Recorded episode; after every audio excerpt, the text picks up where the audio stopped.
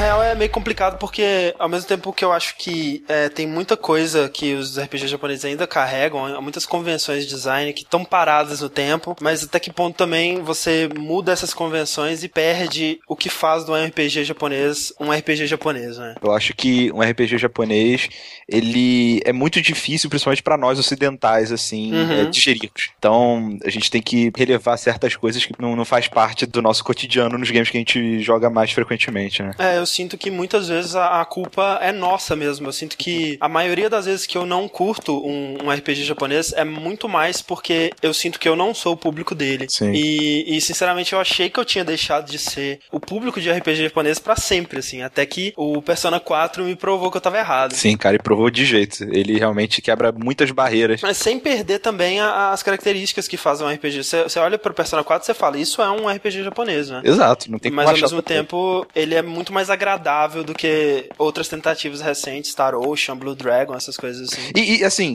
é bem mais agradável pra gente porque nós gostamos de anime. Verdade. A gente já tem uma certa, uma certa liberdade com essa cultura. Eu sou André Campos. Eu sou Ricardo Dias. E esse é o segundo Dash Podcast no Jogabilidade.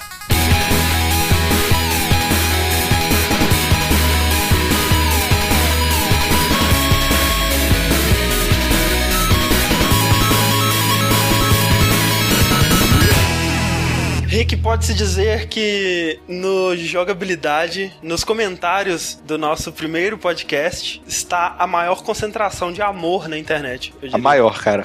a maior concentração. Na internet você tem focos de ódio e de agressão. E o oásis disso tudo é nos comentários do Dash, cara. E é claro, né? Nossa, nossa visibilidade, especialmente nesse, nesse primeiro podcast, foi de gente que já conhecia o nosso trabalho, né? Ex-ouvintes do download. Mas mesmo assim, cara, foi muito impressionante, até porque antes da gente é, lançar o site, né, a gente tava assim, ah, pelo menos a galera que ouvia o, o podcast, né, do downloading, uhum. vai ouvir esse novo. Mas na hora que a gente lança, a gente pensa, caraca, velho, se ninguém mais nem lembrar.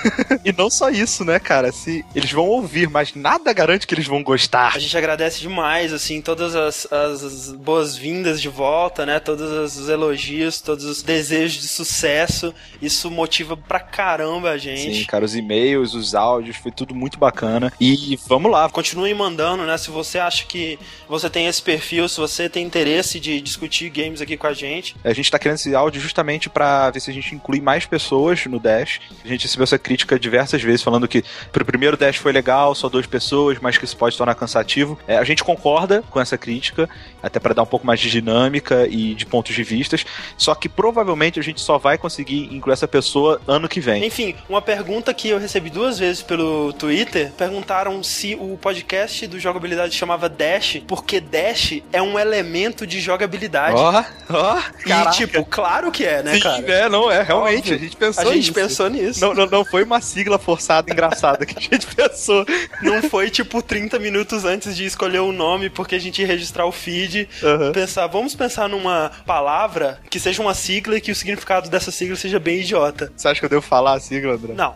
Enfim, falando em Twitter, sigam o Twitter do Jogabilidade, né? É arroba jogabilidade, escrito normal, sem ponto, sem nada. Jogabilidade, só isso. Sigam lá que vocês vão saber sempre que tiver alguma coisa nova no site. E dá uma curtida no Facebook também. Exato. É facebook.com barra jogabilidade também. E também são os canais mais fáceis de interagir com a gente, né? Então, Exato, é. Qualquer dúvida, se quiser informar algum erro, algum problema, alguma crítica, pode mandar por esses canais também, que é tranquilo. Sim. É, outra coisa que a gente recebeu muito, pedido de versão móvel do site, para você acessar no seu iPad, no seu iPod, no seu Android, do que seja. Tá sendo feita, vai demorar um pouco mais. Então, é, vamos ler os e-mails aqui que a gente separou. Certo. Primeiro e-mail que a gente recebeu aqui é do Altair, é, 24 anos, Campo Grande, Mato Grosso do Sul. É, eu poderia estar gritando como uma menininha agora, mas não vou fazer isso. Vou me conter e simplesmente dizer que um certo podcast que eu ouvia nivelou o meu padrão de gamer para cima. Depois de seu fim, eu não encontrei nada que se equiparasse a ele. Até agora. Senhores, acredito que minha busca chegou ao fim. Eu gostei desse novo formato mais light. Além disso, eu prefiro podcasts com uma quantidade razoável de informações, e nisso vocês acertaram bem. Uh, agora vamos ao que interessa. Antes do lançamento de Portal 2, assistindo aos vídeos dos novos mecanismos adicionados ao jogo, eu ficava ao mesmo tempo maravilhado e com medo de nunca terminar o jogo. Parecia extremamente complexo. Cara, exatamente a mesma coisa. Quando... Eu não sei como é que a gente não falou isso no podcast, Eu não né, sei cara? também. Porque é, é um- era uma coisa que a gente falava muito antes do jogo lançar. Eu falava, cara, eu vou ter que me graduar, fazer um, É. uma pós, assim, pra poder zerar essa parada, que eu não vou conseguir. É a Valve, cara, ela vai introduzir as paradas do jeito que ela introduziu no Portal 1 e vai ser tranquilo, assim, mas realmente os trailers eram bem cabulosos. E ele continua assim. Outra coisa que eu nunca vou me esquecer foi quando eu mostrei o jogo para um amigo meu. Ele me achou o gênio e ficou com tanto medo que nem quis tentar jogar. É, isso é outra coisa da Valve, né? Que acho que a gente até falou na época do podcast do Download sobre a Valve, que se você pegar o Portal 1 e colocar na fase final pra alguém que nunca jogou, o cara não vai conseguir mexer, ele não vai Exato. saber o que faz. né? Sobre as turrets encaixotadas pela Aperture Science, existe uma explicação. Um vídeo mostra um comercial onde Cave Johnson apresenta a Consumer's Version, né, a versão do consumidor Uhum. das turrets, todas coloridinhas, onde elas são embaladas para venda para proteger bercinhos de bebê. Será que isso ajuda a explicar a forma toda gentil que elas falam? Pode ser. De qualquer forma, isso não invalida a afirmação de que a Aperture Science é uma empresa idiota. Nesse mesmo vídeo, Cave Johnson afirma que as turrets atiram a bala inteira, o que é 65% mais bala por bala. Isso é muito bom. Por fim, a questão derradeira pra mim é: será que Portal 2 terá uma sequência? Eu acho que no futuro sim, mas eu também acho que. Não.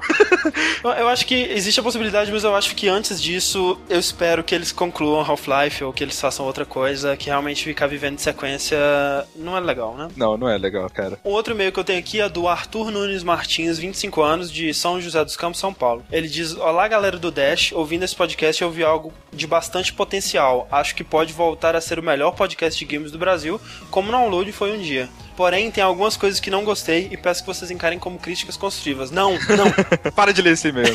Seria melhor se tivesse um aviso quando os spoilers fossem começar. Tá certo que eu poderia ter parado de ouvir, porém foi ouvindo um spoiler atrás do outro e como grande parte das surpresas já tinham sido arruinadas, resolvi ouvir tudo mesmo. Isso foi uma falha nossa. Sim. A gente esquece que nem todo mundo pega o, o podcast do site, que nem todo mundo lê o post do podcast, né? Exato. Onde tem um aviso de spoiler lá. É, realmente a gente vai começar a colocar no podcast em áudio, né? Quando tiver spoilers. É, desculpa ter arruinado algumas surpresas do Portal 2 Foi mal. pra quem amou, mas a gente avisou por texto, né? Então. E teve muita gente que pegou até. Várias pessoas me mandaram um tweet falando assim: ah, não vai dar pra ouvir agora, mas que Uhum. bom que vocês voltaram e tal. Então. Pois é. é. Mas enfim, ele continua. O lance de ter pouca edição também me incomodou um pouco. Ficou muito perceptível as gagueiras. Realmente a gente não tem o tempo pra editar os podcasts como a gente editava antes, né? A gente tá trabalhando em outras atrações pro site. A gente espera que quando essas atrações verem a luz do dia, que vocês concordem com a gente que vale a pena a pouca edição no podcast. Mas eu- eu acho que é questão de se acostumar. É, eu, quando comecei a ouvir podcast estrangeiro que tem pouquíssima edição, também achei estranho Uhum. pra caramba no início, mas depois me acostumei. Então, vamos ver se, se não melhora daqui pra frente. É, vamos ver. E ele finaliza, por incrível que pareça, nesse podcast, só dois participantes não ficou monótono. Talvez pelo tema, e em temas mais amplos, talvez seja necessário mais pessoas. Porém, só o tempo dirá. De fato, só o tempo dirá. A gente tá tentando conseguir mais pessoas, como a gente disse, mas espero que você goste desse também. Uhum. E o último e-mail aí, Rick? O último e-mail aqui é do Guilherme Sena, 20 anos, Mossoró, Rio Grande do Norte. É, sou viúvão do download, então é com sinceridade que falo que um podcast assim fazia muita falta. Voltar a ter um podcast mais sério, mais aprofundado e detalhado, como o de vocês, é algo para fechar o ano com chave de ouro. Não há nada igual. O Magin pode até se achar meio chato e tal, mas acho que é justamente todo esse cuidado e dedicação que fazia um download tão único. E agora já deu pra sentir que também faz parte do novo podcast de vocês. obrigado. Sem- Tá vendo como você é chato, André?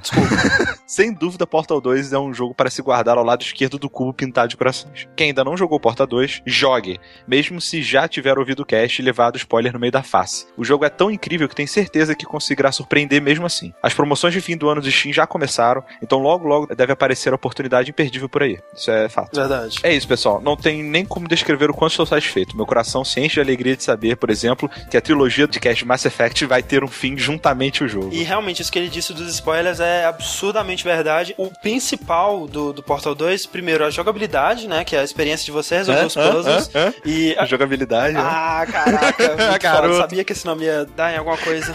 E, e também o diálogo, né? O texto do jogo, que por mais que a gente tenha colocado alguns momentos, né? Não se compara. Uhum. E como o próximo podcast do Dash vai sair só no dia 26, Feliz Natal pra todo mundo, né? Exato. Muitos jogos, muitos achievements nessa vida. E vamos para o podcast sobre Persona 4. Sem spoilers, algumas revelações sobre a trama, claro, mas nada muito dramático. Persona.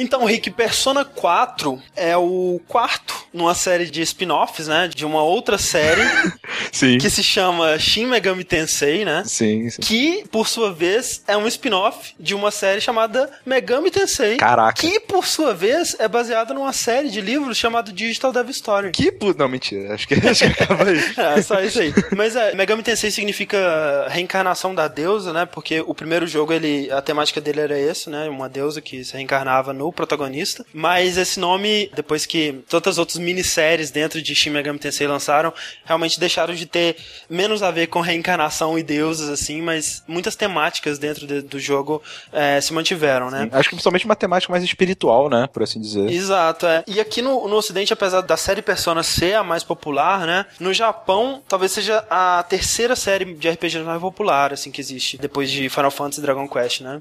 Então, assim, é mais de 20 jogos já, adaptações de mangá, em anime, tem até um MMO. Sim. E assim, dentre as características que acompanham a série Shin Megami Tensei, por exemplo, uma que é bem interessante é que ele costuma se passar num universo real, assim, num mundo moderno, ou pelo menos se baseia no mundo moderno para criar um mundo levemente futurístico ou pós-apocalíptico, como é o caso do Nocturne. E no mais, a jogabilidade costuma ser Pokémon com demônios. Sim, Pokémon dos infernos, né? Exato, ao invés de capturar bichinhos bonitinhos, você captura demônios. Sim. Se você, se você se acha adulto demais pra Pokémon, né? Essa é a sua série. Essa é só sério. Cada jogo tem suas peculiaridades. No caso da série Persona, né? Que começou no PlayStation 1, são dois jogos no PlayStation 1 e dois jogos no, no PlayStation 2, tirando os remakes e versões portáteis que eles lançam a rodo aí. Uhum. Todos os quatro eles se passam no mesmo universo, com regras e uma mitologia própria. E em todos eles você controla uma party de humanos que são capazes de summonar demônios, e esses demônios são conhecidos como personas. Persona, sim. Eles são os seus Pokémons. Exato, você pode lutar com seus golpes, você tem acesso a armas melee ou, ou ataques físicos, mas realmente a estratégia do jogo, as magias, se encontra nas habilidades das suas personas, né? E o bacana é que a maioria, quase todas as personas são baseados em, em deuses, É. mitos. Se você for procurar, você tem realmente. Ah, na mitologia indiana, Uhum. não sei o que, tem esse demônio, esse deus. É, assim, não, isso tem é bem bacana. Ganesh, Vishnu, da mitologia hindu. É, é uma mistureba total, né, cara? Você tem, por exemplo, desde Anubis, do Egito, a Lúcifer, do cristianismo.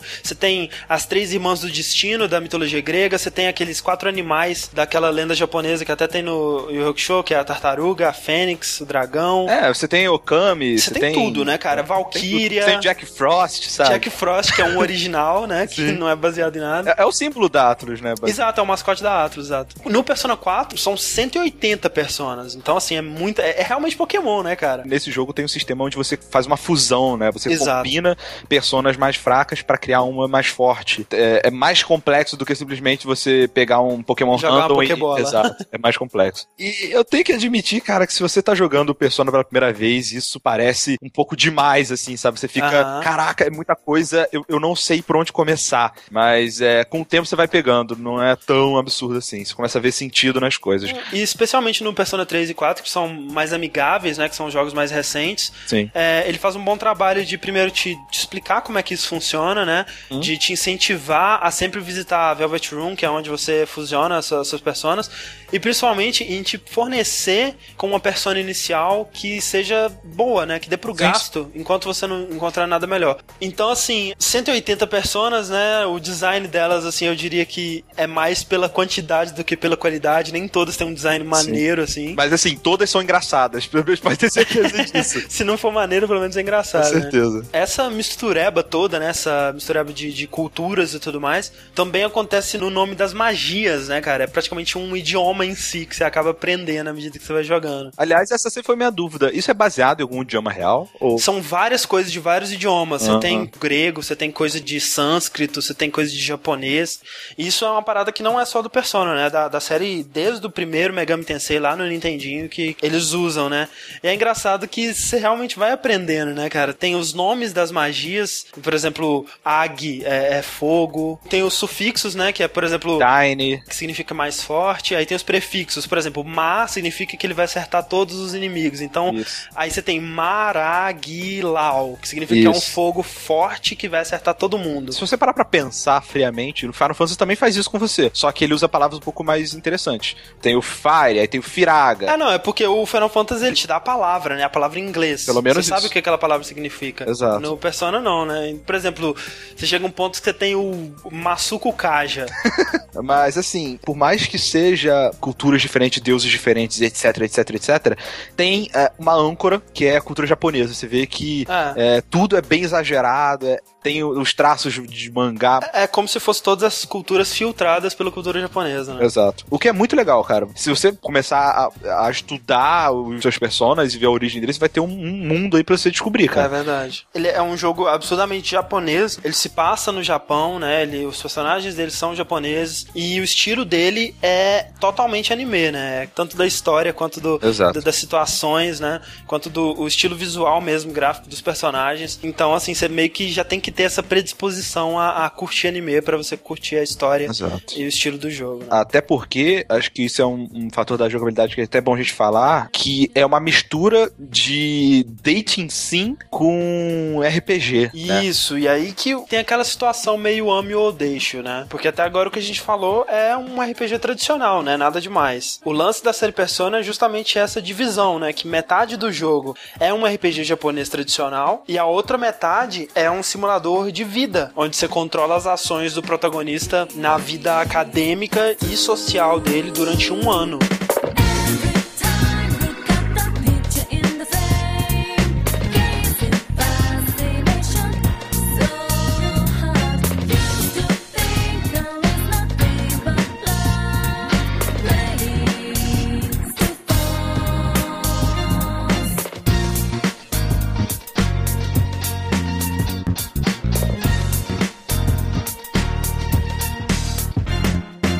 Persona 4 conta a história de um protagonista sem nome, a princípio. Aham. Ele tá saindo da cidade grande, se não me engano é Tóquio, indo pro subúrbio, pra morar lá durante um ano. Os pais dele tiveram que viajar, alguma coisa assim, e ele tá indo morar com o tio dele. Exato, o que é um- uma premissa perfeita, né, para o que acontece no jogo, porque ele é uma pessoa nova nessa cidade, né, então ele vai conhecer todas as pessoas dessa cidade, ele vai fazer amizade com várias pessoas, né, que é boa parte do jogo, e também, por ser um, um protagonista mudo, realmente é um recipiente para você fazer o roleplay, né. Sim, você entrar no seu mundinho, né? Já que Exato. tudo que aparecer pra ele a primeira vez também está aparecendo a primeira vez pra você. Então se você vai completando os gaps de história, de background dos outros personagens, junto com o personagem principal. É, então ele vai pra essa casa do tio dele, junto com, uma, com a sobrinha. Prima. É, prima, é verdade, isso. E até então parece que tá tudo normal. Ele vai pra uma escola nova.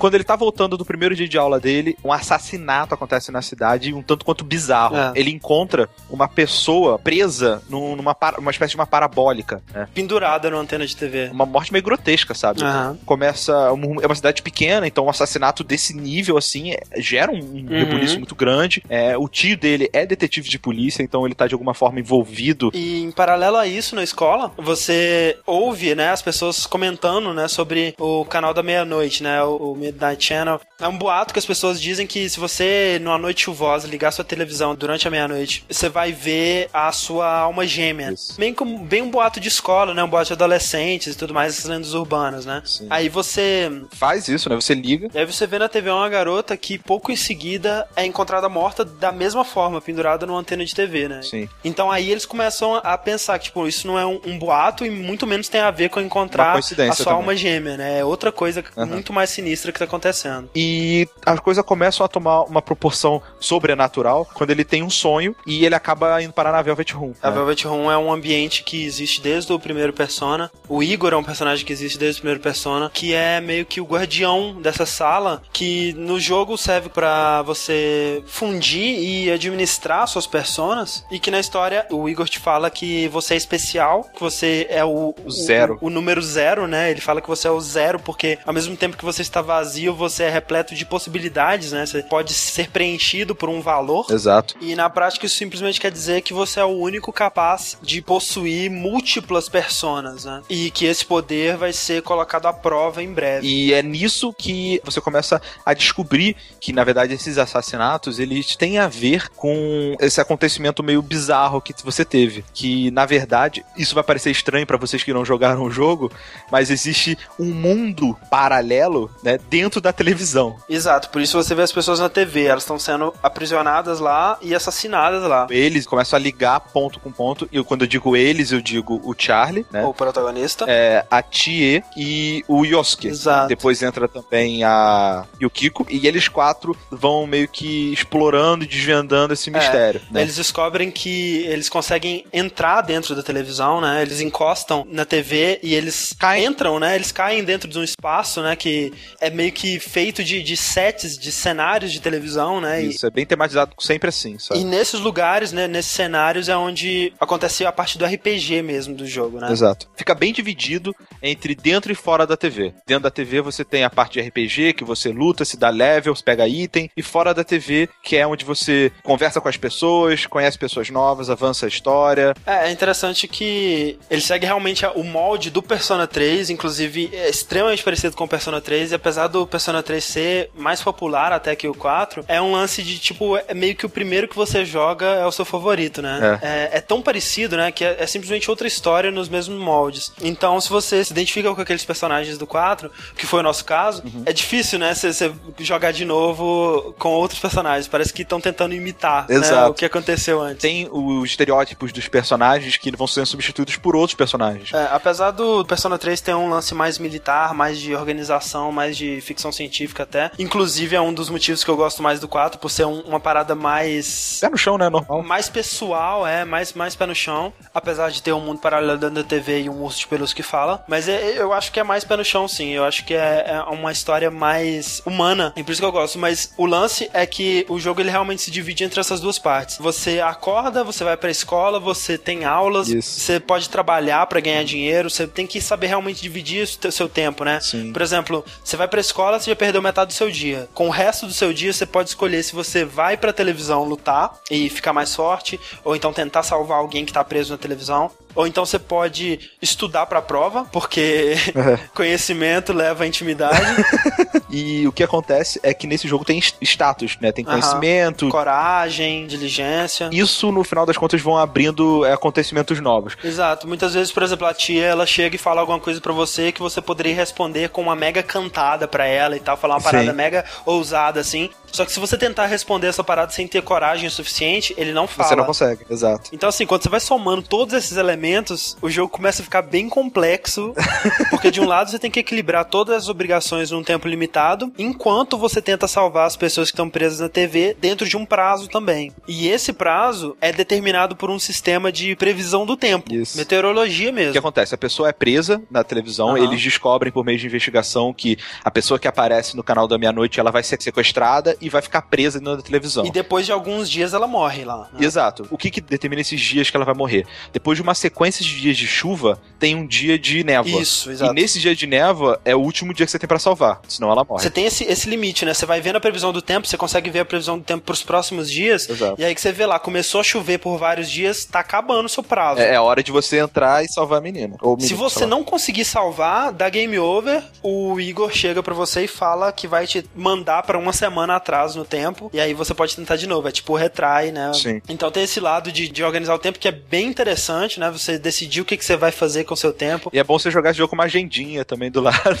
É, porque tem coisas, por exemplo, assim, é, eu posso trabalhar no hospital às segundas e quartas, exceto no dia que chove. Esse sistema do clima, diga-se de passagem, é é uma parada que se repete também praticamente em todos os, os jogos da série do Shin Megami Tensei, é, só que na maioria é um sistema de fases da lua, né? Então, assim, é um, é um sistema um pouquinho mais diferente, mais uma vez, mais pé no chão, né? Faz mais sentido, influencia mais o dia a dia das pessoas, a chuva, né? Então, uma influência mais palpável do que Sim. simplesmente a fase da lua. Por exemplo, eu não vou dar promoção na minha loja porque tá lua cheia. É. né? Eu posso dar promoção na minha loja porque tá chovendo e, e o movimento é menor. E aí você pergunta, por que que eu vou perder o meu tempo conversando com as pessoas, fazendo amizades, é, estudando pras provas, ou, ou seja lá o que for, se eu preciso salvar alguém que tá preso e se eu não salvar essa pessoa, o, o jogo acaba. Eu sei, André, porque quando você tem conhecimento, você, Isso é necessário por causa de um sistema que se chama o Social Links. Isso. Você tem uma série de personagens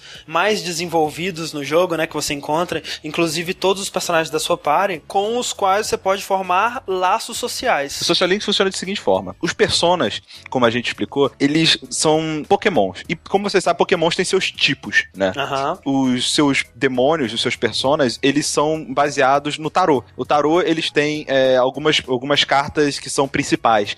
E essas cartas é, são o tipo do seu persona. É, são as classes de cada persona, né? Tem Exato. a estrela. É, estrela, lua, tem o enforcado, o andarilho, Exato. tem a morte, tem o amor, não sei o Uhum, quê. exato. Cada pessoa tem uma personalidade que leva pra essas cartas do tarô. Se eu tenho um persona que é do tipo força, então se eu tiver uma amizade e, e aumentar minha amizade com o pessoal que faz educação física, Aham. por exemplo, vai deixar os próximos personas de força que eu criar mais fortes. É, eles tentam fazer a relação da carta, do tipo de persona, com a personalidade que a pessoa do social link tem, mas nem sempre é, é tão óbvio assim como a Sim, educação física exato. com força.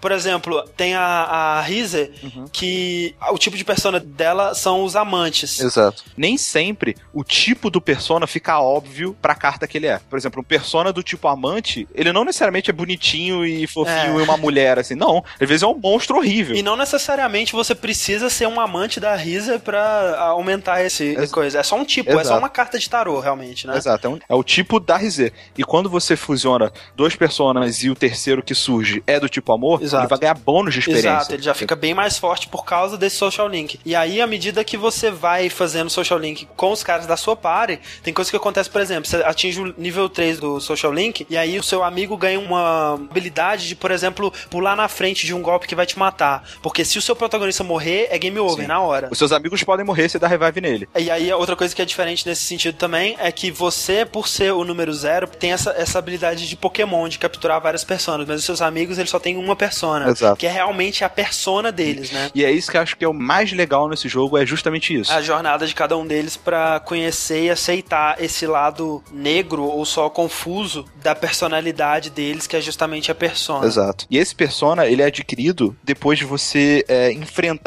um conflito interno que esse seu amigo tem. Dá, dá um exemplo aí, André. O que acontece é que qualquer pessoa que entrar dentro do mundo da TV e tiver algum conflito interno de personalidade, ou seja, praticamente qualquer pessoa, essa pessoa ela vai ser confrontada por esse aspecto da personalidade dela. Então, por exemplo, logo no início, você encontra a tia, que é a primeira amizade que você faz na cidade, né? Ela e a melhor amiga dela, que é a Yukiko. Você encontra ela conversando com a versão sombria dela mesma, que tá dizendo pra ela como que ela é egoísta, como que a amizade dela com a Yukiko é falsa, como que a única coisa que ela quer com a Yukiko é controlar a vida dela. E quando a tia se recusa a aceitar que isso é realmente uma parte da personalidade dela, a sombra ela toma a forma de um monstro que é a manifestação Desse desse, sentimento. sentimento. Uhum. E esses são praticamente todos os chefes do jogo. Exato. E o maneiro é que você vai vendo como que esses personagens eles são complexos, como que eles são bem elaborados, conhecendo o pior que eles têm dentro deles, né? É. Então, por exemplo, a tia, quando você encontra ela, ela parece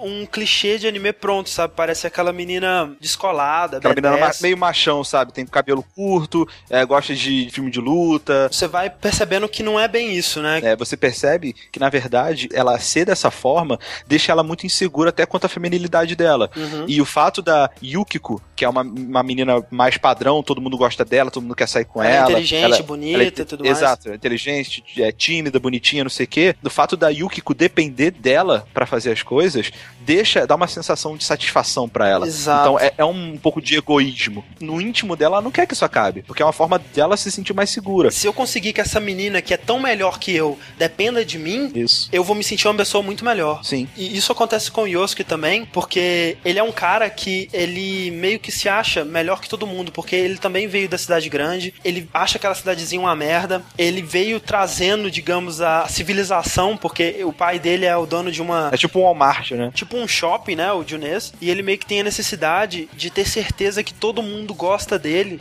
mas não pela amizade, mas pra fortalecer o ego dele, digamos assim. É um pouco condescente da parte dele. Exato. Sabe? Em qualquer outra história, seria um personagem escroto, né? Seria um cara otário. Mas é simplesmente uma personalidade complexa que ele tem, né, cara? E é isso, cara, que deixa o, o jogo tão maneiro. Porque ele pega esses conflitos do ser humano. Uhum. Todo mundo tem esses conflitos. Ninguém é perfeito, todo mundo tem seus defeitos. Exato. Todo mundo é um pouquinho escroto. Sim, e ele faz com que os personagens do jogo enfrentem isso. Tanto que quando você, com o Yusuke, ajuda a derrotar o monstro, esse lado negro da Tia se transformou, ela vira, ela admite que esse é um problema dela, ela tem que entender isso e que ela vai tentar Uhum. mudar e que ela vai encarar isso de outra forma, não sei o quê. Porque só no momento que você admite esse teu erro que você pode trabalhar pra tentar melhorar. Exato, né? exato. E o jogo ele se dispõe dessa seguinte maneira: alguém tá preso na TV, Isso. tem uma dungeon baseada no conflito dessa pessoa. Isso. E aí você enfrenta um chefe e a pessoa, ela aceita aquele lado dela que ela tava tentando é, renegar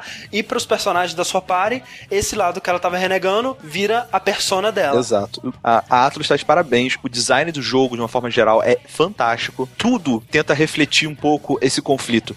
O design da persona, o design da fase. É, mais pra frente, quando a pessoa é, é salva, você continua interagindo com ela até pra aumentar o seu S-Link com essa pessoa e deixar a persona dela mais forte. E você vai descobrindo mais sobre a história da pessoa, o background dela. Você vai ajudando ela a encarar o novo conflito dela e assim por diante. É, e é interessante que é, é absurdamente de simbolismo, né? Por exemplo, a persona Sim, da, é da tia usa um colã amarelo, tipo do Bruce Lee. Exato. É, por exemplo, a da Yukiko é um pássaro meio que tokusatsu, meio, meio Sailor Moon, que é muito o lance dela querer fugir, dela querer viver uma fantasia, talvez. Exato, exato. Ela tem um monte de responsabilidade porque ela é, é herdeira de um tipo um hotel, né, gigante, Uhum. e ela tem muita responsabilidade pra idade dela. E ela aceita tudo aquilo sem reclamar, só que na verdade, intimamente, ela não quer nada daquilo. Ela quer ser Exato. cozinheira, ela quer sair, ela quer ter o restaurante dela, ela quer viver, e isso é refletido principalmente quando você enfrenta o boss, que é um pássaro engaiolado. Um pássaro engaiolado. E a dungeon dela é ela meio que numa fantasia de, de contos de fada, De contos de fadas, procurando isso. o príncipe encantado dela que vai tirar ela daquilo tudo. exato. Também é legal. A, a da tia também é sensacional porque o chefe que você enfrenta é uma menina de cabelo preto grande, a Yukiko tem cabelo preto grande, carregada por três tias pequenininhas e bem fracotes assim. Entendi. É justamente esse conflito dela querer controlar Pelo fato dela carregar alguém mais forte do que ela, ela se sente mais forte.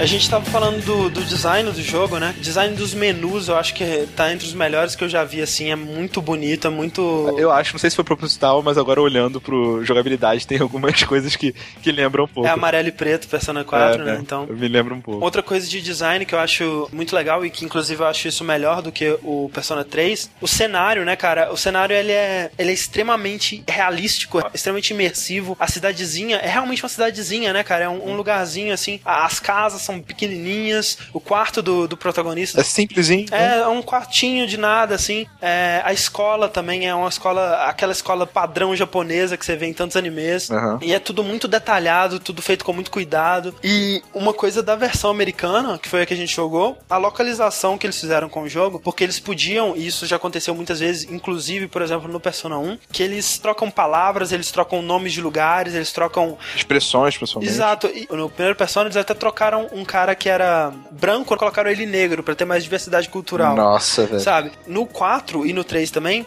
eles não tentam fingir que aquilo não tá se passando no Japão. Aquilo é o Japão mais Japão que você puder imaginar. Sim, Sabe? E isso é ótimo, cara. Isso é, perfeito ótimo. pro jogo, sabe? E uma coisa que é, que é bem legal também, levando em consideração a localização, a dublagem do jogo é bem bacana. Eu achei que É. foi um trabalho bem legal, sabe? As vozes têm muito a ver com os personagens, o jeito de falar, os Sim. caras, eles trabalharam muito bem. É, o texto é muito bem traduzido. né? Expressões, Exato. né? Lógico, tem falhas, tem coisas que, que se tornam engraçadas, assim, que não eram pra ser. Aham. né? Mas, assim, de uma modo geral, é muito boa a tradução. Tem bastante coisa falada, É. sabe? Quando eu comecei a jogar, eu achei que ia ser mais no começo e depois ia ser só textinho passando, mas não. É. O jogo tem bastante fala. Todos os diálogos principais, todos os diálogos São de. S-Links, de, de história, são dublados, Isso, né? isso é impressionante. E vale dar um kudos a mais aí pro dublador do Kenji, que eu achei foda. O cara do Kenji é o Troy Baker, que inclusive é o protagonista do Bioshock Infinite Uhum. e do novo jogo da Naughty Dog, né? Aquele The Last of Us. Isso, Ele é. é, um dublador é, é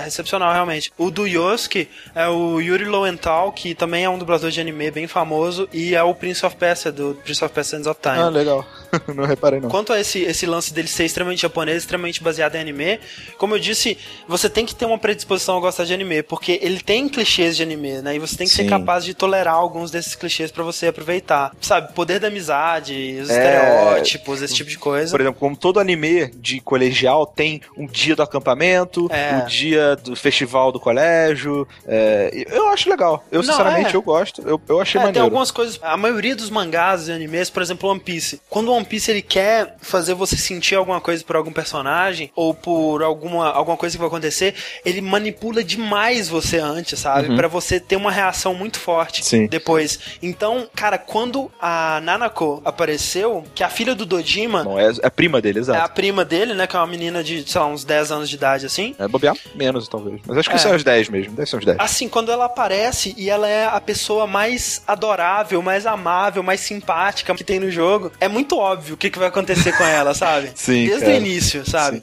Sim. E mesmo assim você, você, você nega até, até o final, sabe? Você não quer que aconteça. Você sabe que vai acontecer alguma coisa de ruim com ela, porque eles estão fazendo você gostar demais dessa menina e você realmente gosta muito dela. E assim, o relacionamento que a Nanako tem com o Dojima talvez seja um, um dos mais interessantes desse jogo e que mostra como que, a- apesar de ele ter esses clichês, ele foge de tantos outros, sabe? Sim. A mãe da Nanako morreu num acidente de carro, né? Ela foi atropelada alguns anos antes. E assim, como a Nanako era muito pequena quando isso aconteceu, ela não sente tanta falta assim, sabe? Sim. Mas ela sente muito como que o pai dela, o Dojima, é deprimido. E ele é muito deprimido, ele Uhum. definitivamente não superou isso. E dá a impressão de que ele coloca parte dessa culpa até na Nanako, assim, irracionalmente, sabe? Parece que ele enxerga a filha dele meio que como um fardo até. É, colocando várias responsabilidades numa menina de 10 anos, sabe? Ela meio que cuida da casa, ela é extremamente responsável, ela faz as Ela é coisas. extremamente É muito legal esse relacionamento porque seria muito fácil você vilanizar o Dojima, seria muito fácil você mostrar que ele é um péssimo pai e que ele tá fugindo das responsabilidades dele e tudo mais, mas com o social link que você tem com ele, você conhece ele, sabe? Você entende o, o que ele tá passando. Você entende as inseguranças dele, você entende que ele se culpa pra caramba por não Exato. ter, não ter pego o, o cara que atropelou a, a mulher dele até hoje. Ele não se sente confiante o suficiente pra cuidar da, da Nanako, porque a mãe Ele, ele acha que ele não é um bom pai, Exato. né? E ele foge, o escapismo dele é no trabalho. E por mais que você não enfrente o persona dele pra resolver esse É. problema, você vai resolvendo com o social link. E isso é muito maneiro, cara, porque uma coisa que o persona faz muito bem é não pintar as pessoas de boa ou ruim de completamente, sabe? Não tem essa visão maniqueísta. Uhum. Todo mundo é humano, todo mundo tem seus lados bons e lados ruins, problemas não resolvidos e tal. Talvez com exceção de uma pessoa. Mas é, é muito bacana você explorar isso. E isso é o que torna tão difícil é, abrir mão das interações até pra fazer level up. Eu muitas vezes eu, eu não queria jogar a parte de jogo, de ir na, na dungeon, né, capturar personagens novos e subir de level. E E, eu acho que isso que é legal do, do Persona, por isso que ele talvez seja um RPG japonês que funciona tão bem, porque ele quebra as duas coisas, né? Tanto você só ficar conversando seria chato, quanto você só ficar lutando seria chato. você cansa de um, você vai pro outro, né? Exato, e você pode meio que escolher, assim, contanto que você não fique demais em um ou demais no outro, Aham. você pode equilibrar essas duas coisas, isso é muito legal. Pra quem já jogou, a gente não vai falar de todos os personagens agora. Tem muito personagem que dá pra falar. Até pra não dar spoiler, né? Esse aqui é um- só um pequeno teaser, assim, de um jogo que, se você quiser fazer tudo, você vai passar 100, 120 horas jogando. É, por exemplo, do Dima, muito legal, da Tia, muito bacana. A da Riz, eu achei bacana também, que ela é uma, uma espécie de uma modelo, Uhum. que é muito popular no, no Japão, tem aquelas í- ídolos, né, idols que eles falam. É, quando você chega em Inaba, né, que é o nome da cidade é, você vê um anúncio, né, uma propaganda com ela, assim, logo no, num telão, né? Isso. E você descobre que ela cansou dessa vida e que ela quer sair e ela tem aquele conflito de não saber quem que ela é. Ela não quer mais ser atriz porque forçava ela a ser um monte de coisa, mas aí ela deixou de ser e ela sente falta, ela começa a sentir ciúmes quando outra atriz é, é escolhida pra ocupar o papel dela, Aham. quando o manager dela de- desiste dela finalmente. Ela tava meio que talvez fazendo isso pra chamar atenção. Tem um conflito bem legal que às vezes a gente fica assim. Isso é bem legal mesmo. Um dos personagens que eu acho mais interessantes, eh, inclusive fugindo de clichês, né? E, e- Exato. E de como que esse tipo de personagem é tratado em jogos e mídias de modo geral, geralmente, né? Uhum. É com o Kanji, né? que o- estereotipicamente ele é um, um valentão, cara mais alto, com cicatriz, tatuagem, camisa de caveira, Aham. cordão com uma bala, Não segue as regras, falta aula, dá porrada nas pessoas. descoloriu o cabelo, boatos É. é que ele tá sempre brigando aí, não sei o Aham. quê. Falam que ele derrotou uma gangue de motociclista sozinho e não sei o quê. Só que chega uma hora que ele aparece na TV da meia-noite, você fala, porra, ele vai ser o próximo a ser sequestrado, a gente não pode Exato. deixar isso acontecer. Vamos começar a seguir ele e investigar o que tá acontecendo. E Isso. quando você passa a fazer isso, você descobre que, na verdade, o Kanji, ele tem fortes tendências homossexuais. É, primeiro você descobre que ele é uma pessoa extremamente sensível, que ele gosta Sim. de costurar. Tricotar, de costurar, exato. Em seguida, quando você vê o programa de TV em que ele está na, na. TV, você vê que é um- uma, uma sauna gay. Exato. Né? Porque quando você vê no programa da TV, você não vê a pessoa, você vê a versão é, corrompida, digamos assim, Exato. da pessoa na televisão. E a versão corrompida do Kanji é um cara extremamente afeminado, Exato. alegre, saltitante lá, todo Clodovil. Exato. Você começa a ver indícios disso. Tem um, um garoto, né, entre aspas, investigando o Kanji, se aproximando dele. Ele fica meio feliz do garoto chamar ele pra sair, não sei o que, bababá. E sempre que você toca nesse assunto, ele tá sempre na defensiva. Exato. Ele sempre fica agressivo, sempre corre atrás pra bater, não sei o que.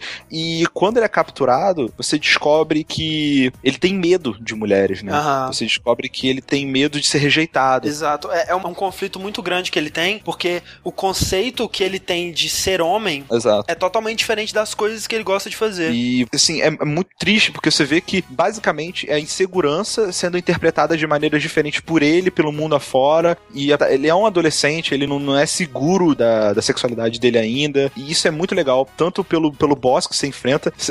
é um, é um macho man gigante com uma, Sim. uma coroa de flores, assim, em volta do pescoço. É, e o símbolo de masculino e de feminino, né? Nas duas mãos, assim, Exato. trocando toda hora e não sei o quê. É, o, o simbolismo é muito legal, né, cara? Eles mostrarem na animação, no design, nos golpes de um chefe de RPG, os conflitos internos de uma pessoa. Isso é aprofundado muito durante a história, sabe? E Você ajuda ele a aceitar quem ele é, aceitar os gostos dele, a, a se preocupar menos com o que as outras pessoas pensam. Pelo que eu li, na versão japonesa parece que deixa bem mais explícito que ele de fato é homossexual mesmo. Eu acho que na versão americana isso foi, isso foi um pouco reduzido. Foi reduzido, mas é que assim, você tem a abertura para as duas interpretações, porque Sim. o que ele descobre no final é que ser homem, e no sentido de ser homem é, é o sentido de Hombridade, não ser. o ser homem pra ele não tem nada a ver com sexualidade. Exato. Tem a ver com fazer as paradas é, é, direito, você ser honesto, você ser. Isso. Tipo, quando alguém diz que você tem que ser homem, isso pra ele não tem nada a ver com ele gostar de tricotar. Exato. Ou até mesmo gostar de homens, né? Se você ser homem, não impede você ser gay. Exato, exatamente. É isso que é, que é o que passa. Acaba ficando bem explícito, que não importa se ele é homossexual ou não. Exato, o não importante é interessa. que ele, ele descobre isso. E realmente, durante o jogo, pra mim, as atitudes do Kanji foram as mais legais, cara. Ele é o mais direto ao ponto. É. Ele é um cara que toma as atitudes normalmente certas de cara, assim, sabe? Exato, é. Tem um momento que você precisa tomar uma decisão que até se você tomar a decisão errada, Tem o final ruim, né? ele é uma das pessoas que mais reagem Uhum. a isso, né?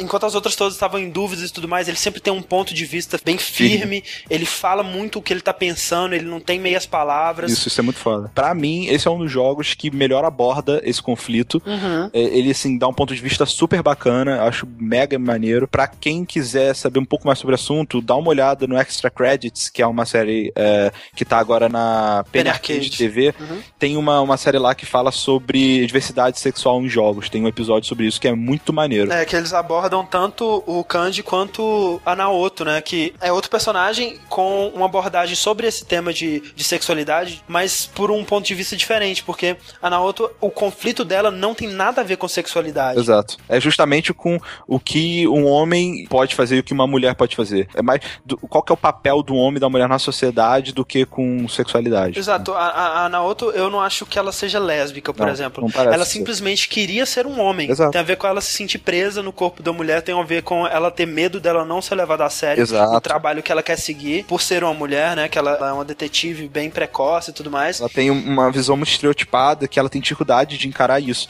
E a dificuldade dela não vem só dela, vem da, da reação das outras pessoas com ela. Exato, e é um, é um lance que, tipo assim, sabe, ela, ela tem vergonha do corpo dela, ela tem vergonha de ter um corpo feminino. Ela fica extremamente encabulada quando alguém faz algum comentário sobre a feminilidade dela, né? Isso. É bem legal. E aí tem o Ted, que é simplesmente um alívio cômico, e, e ele, ele é um urso de pelúcia, e ele também é um menino loiro que sai de seu urso de pelúcia e sai cantando todas as pessoas.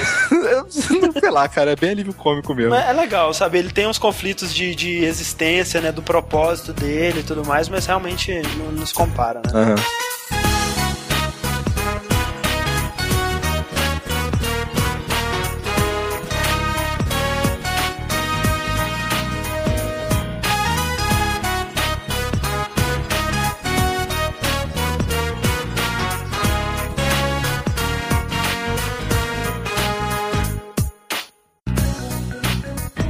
Do RPG, né, na parte das batalhas, Uhum. é realmente aquilo que a gente disse, né? É um RPG em turnos. No Persona 4 você tem a opção de controlar a sua party, né? No 3 você só controlava o protagonista. Uhum. E aí tem coisas interessantes, por exemplo, todo inimigo, ou a maioria dos inimigos, eles têm algumas fraquezas, né? Uhum. É, por exemplo, tem um inimigo que tem fraqueza de fogo. Então, se você usar fogo nele, ele vai ficar atordoado. E se você deixar todos os inimigos no campo atordoados, você pode fazer um ataque em grupo e atacar todos os inimigos de uma vez só. Exato. E quando você consegue deixar o inimigo atordoado, você tem direito a um outro turno. Exato, você ganha um turno a mais. A mesma coisa pra eles. Se eles encontrarem a sua fraqueza, eles ganham mais um turno, né? Uhum. Que o persona de vocês também tem fraquezas, então é uma questão de você achar e aproveitar disso primeiro. É por isso que é importante, quando você tá fora do combate, você ter a iniciativa quando você ataca o inimigo, porque se você conseguir acertar ele nas costas, você vai ser o primeiro a atacar. É, isso é uma vantagem pra você não, não ter esse tipo de problema. É, é interessante isso no combate, que é um combate que realmente, pra você ser eficiente, você não pode simplesmente deixar no automático, sabe? Você tem que a- atacar especificamente cada inimigo com um tipo de ataque. Isso tudo influenciado pelos os social links, no sentido de que os seus a- amigos eles vão ganhando habilidades, né? Tanto de te proteger, quanto de dar um ataque de iniciativa, né? Por exemplo, a, a tia, ela tem um, um ataque de iniciativa que ela chuta o inimigo pra fora, dá, dá um... Ela isola o inimigo. Isola, né? Tira o inimigo do combate, derrota ele com um golpe só, independente do inimigo. Então, tipo, é muito engraçado ela chutando um tanque de guerra pra, pra distância, Sim, né? é muito irado. E uma coisa diferente do 3 pro 4 é que no 4 as personas elas evoluem, né? Quando você atinge o máximo do social link, além de compreender aquele personagem por completo, né? Você completar o arco daquele personagem, a persona dele se transforma, né? Vira uma persona mais forte, geralmente refletindo uma personalidade mais completa, digamos assim. Outro aspecto que deixa o jogo bem completo, que mostra como o jogo é bem polido, é a trilha sonora. Uhum. Que eu acho que, assim, é excelente. Eu não joguei os outros personas, o André jogou, mas, assim, eu sei que existem temas, acho que até, o, principalmente o da Velvet Room, Sim, sim. que, que se repetem em todos os jogos. É, o, inclusive o arranjo dele, desse tema no Persona 3 e 4 é idêntico, é a mesma música exatamente, assim. E fora isso, os temas de batalha são muito bons, Sim. geralmente focados na guitarra e no baixo, agitados, emocionantes. Uma menção honrosa para o tema final da última batalha, É. que é um rearranjo sim, meio que sinfônico da principal música de batalha. E outras músicas no jogo também. E outras músicas do jogo, exato, que a princípio você talvez nem identifique, mas no meio da batalha começa a puxar instrumentos de sopro, assim, tocando a, a- a música tema principal de batalha, assim, que Que é é, extremamente épico. é muito épico, cara. É legal a, a- a variedade da trilha sonora, né? Que você tem desde musiquinhas pop, J-pop, assim, repleto de English até metal, né? Você tem os temas do, do chefe, que é um solo de guitarra maneiríssimo. O- A tema de, de batalha principal é cantado, né? Tem muita música cantada no jogo, assim. Seguindo a tradição do, do Persona 3, né? Que é exatamente o mesmo estilo da trilha. Tudo composto pelo Shoji Meguro, que é o compositor oficial dessa série e um dos principais compositores da Atlus, inclusive compôs o Catherine recentemente, né? E é sensacional, realmente. Falando em Catherine e em futuros jogos, né? A gente já sabe que o Catherine foi nada mais que um projeto para testar a nova engine deles, que está sendo, no momento, usada para desenvolver o Persona 5, né? Sim, cara. E esse Persona 5 tá me dando tanto medo e de não gostar por causa que eu joguei primeiro 4, sabe? Tem esse problema, tem o problema deles tentarem mudar coisa demais, ou modernizar coisa demais, ou não modernizar nada, né? Só trazer igual Isso. tava no PlayStation É, 2. é difícil agradar, né, cara? É, é difícil, eles têm que atingir um balanço ideal ali entre tudo. Mas eu tô pilhadíssimo, assim, eu acho que vai ser o primeiro Persona, o primeiro jogo da série Shin Megami Tensei, é, numa geração HD, né? Aham. Porque até você vê o, o Persona 4, 3, são jogos que mereciam demais um remake em HD. Com certeza. Porque eles são muito bonitos. Você vê screenshot que a galera faz de, de- deles rodando em emulador. Inclusive do Persona 4 tá tendo uma versão dele sendo feita pro PlayStation Vita, né? Uhum. Que vai ser o, o Persona 4, assim como eles costumam fazer com os outros jogos da série, que eles sempre portam pro PSP, ou, que é, é o jogo com algumas coisas a mais, alguns personagens a mais, provavelmente algumas referências ao Persona 5. Eles sempre põem algumas referências aos outros jogos que eles estão pra lançar ainda, né? Por exemplo, no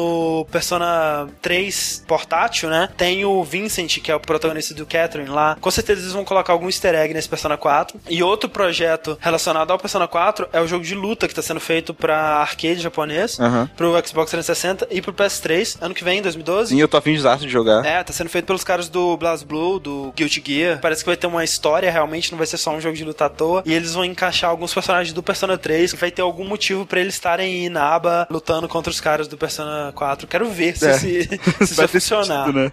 É. Um dos grandes motivadores pra gente fazer esse cast, Pra gente conhecer, pra gente começar a se interessar, né, por Persona. pra eu principalmente começar a jogar Persona 4, foi ser apresentado ao quadro do Giant Bomb chamado Endurance Run. Eles pegaram Persona 4 e jogaram do início ao fim. Não cortou nada. Eles ficaram por um ano, sabe? Lançando todos os dias da semana um episódio. Eles fizeram 99 horas e 59 minutos, o que é muito assustador. Vale muito a pena assistir. É uma das melhores coisas que existem na internet. é Sim, uma das cara. coisas mais divertidas que você vai encontrar na internet. É muito A gente vai deixar o link aí porque o jogo, ele já é muito foda. A história do jogo é sensacional. Uhum. Mas, cara, a gente poderia literalmente ter feito esse podcast só sobre as piadas internas do Endurance Run. A gente podia ter ficado o tempo todo aqui falando do Funk Student, do Mysterious Fox. É. A gente podia ter ficado do- falando do Morooka, falando que os broches da tia indicam o desejo dela ser engravidada. Mas olha só, a gente, na real, usou, sei lá, duas piadas internas no máximo, assim. Uma é o nome do personagem principal, que é o Charlie Tunoco. É. É, mas assim, é muito engraçado. Os caras, eles Muito são super engraçado. bem humorados. Não, e, é, e é bom também porque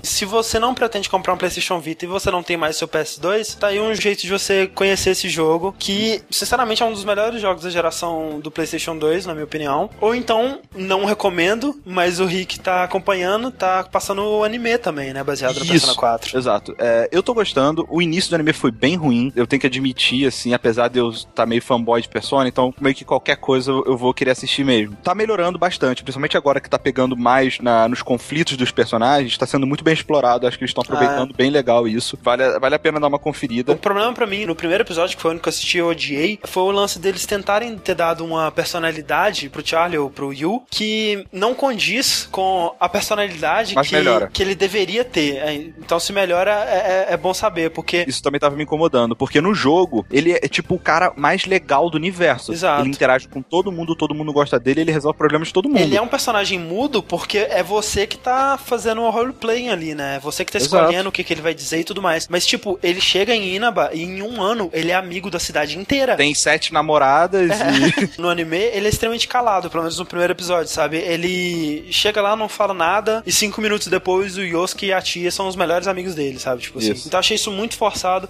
Achei muito forçado eles quererem já colocar uma cena de ação no primeiro episódio. Sim, foi e pular bastante. muito do desenvolvimento, assim, dos personagens nesse primeiro episódio. Então, isso me incomodou muito, mas o Rick tá dizendo que tá melhor, eu vou dar uma melhorou. segunda chance. Sim, melhorou. E outra coisa que, assim, ele tenta usar muito mecânica do jogo, sabe? É. É, tipo, tem a parada dos dias, assim, mas acaba ficando meio que diferente. Eu não decoro os dias, então. Entre os intervalos vai dando como que o status do protagonista vai crescendo. né, É, tipo mas assim, isso acaba ficando diferente. É como se fosse um- uma mudança de uma tela pra outra. Não, Aham. fica muito a sério. Eu queria dar uma menção ao Eduardo Fonseca, o Sushi Zero do Twitter, que ele assistiu o Endurance Run inteiro em algumas semanas de de Persona 4, porque eu, eu falei pra caramba no Twitter, você falou pra caramba no Twitter. Então, tá de parabéns. Ele foi iniciado. Sim. tá igual a gente, André. Ele tá com aquele depressão pós-Endurance É, Run, de- é deprimente, né, cara? Quando acaba, você Sim. tem que dar adeus a esses, esses caras, seus amigos. É isso, Persona 4, eu recomendo. É, se você gostou, jogue outros jogos da série, é, Shin Megami Tensei, Persona mesmo. É, da série Shin Megami Tensei, pra ser jogável hoje em dia, eu recomendaria Persona 3 e o 4, o Digital Devil Saga, que é bem diferente do Persona, tem o 1 e o 2 dele, e o Nocturne. O Nocturne é um pouco mais difícil, ele é bem hardcore, ele é da série principal, né? Ele é o Shin Megami Tensei 3, na real. Eu joguei umas 30 horas dele até me ver completamente agarrado e com a perspectiva de ter que grindar por pelo menos mais umas 10. Então, se você gosta disso, é isso aí. Sim. Se você jogou Persona 3 ou 4, diga pra gente qual você prefere, quais personagens você mais gosta. Se você teve alguma interpretação diferente do que a gente teve também, É. isso é legal de, de mencionar. Fala dos simbolismos que, que você achou interessante, né? E se você não jogou, Jogue. comentem, mandem seus e-mails e a gente se vê semana que vem no próximo Dash Podcast. Até mais.